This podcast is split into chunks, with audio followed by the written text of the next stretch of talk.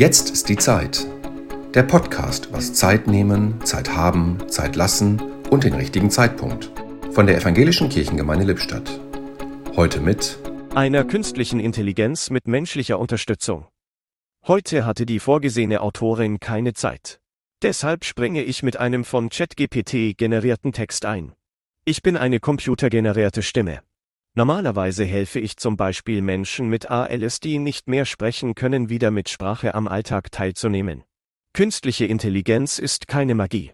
Künstliche Intelligenz ist kein Ersatz für das menschliche Sein und die menschliche Sprache, sondern ein Werkzeug, das den Menschen unterstützen kann. Doch kommen wir zum Thema des Podcasts. Die Zeit, sie ist ein kostbares Gut, das uns allen gleichermaßen gegeben ist. Doch wie gehen wir mit ihr um? Oft sind wir gefangen in Gedanken über die Vergangenheit oder Sorgen um die Zukunft. Dabei vergessen wir den wertvollen Moment, den Augenblick, den Gott uns schenkt.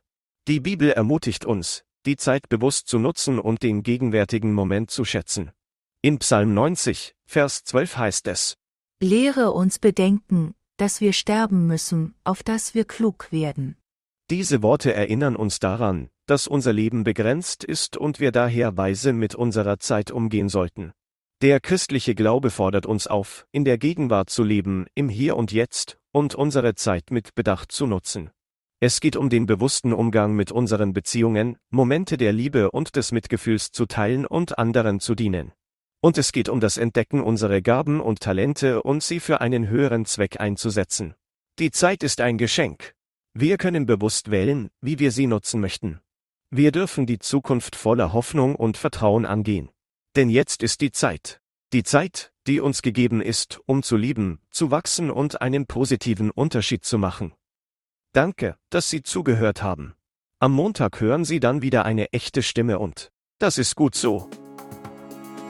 Zeit nahm sich heute eine künstliche Intelligenz mit menschlicher Unterstützung.